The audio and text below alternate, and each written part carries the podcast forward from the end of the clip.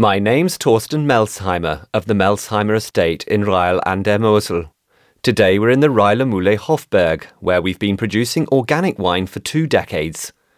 After I finished my studies at Geisenheim University and got my engineering diploma, I decided to go into organic winemaking at a time when it wasn't particularly common and this type of growing techniques weren't very developed yet around the world. At the time, I was delighted to be supported by the National Organic Wine Growing Association, Ecovin. A lot has happened since then. For example, I have also developed as a person. When you work in the vineyards, you're constantly changing. Wine growing now is very closely linked to anthroposophical ideas.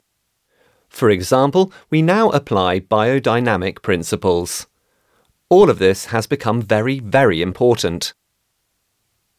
In hindsight, you could say that we've transformed the historic wine growing region of Reiler Mullay-Hofberg into a very special place.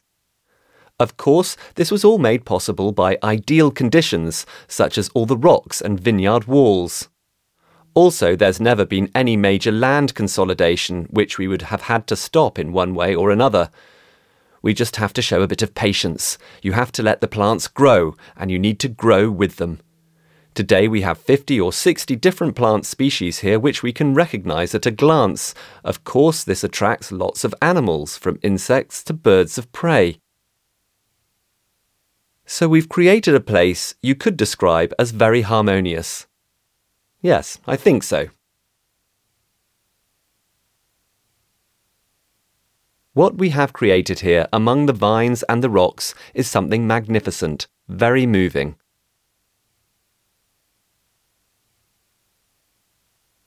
Of course, here in Moselle, we have to do lots of manual work. We also have to use flexible hoses to make sure that the vines stay protected. We also need to mow between the vines. Of course, we can't let the grass get too long. All of this puts some colleagues off, but things are always changing. I'm someone who always tries to convince people that as growers, we have a huge responsibility, and in particular, we're directly responsible for the little plots of land we look after, try to improve, and want to hand down to the next generation in the best possible condition.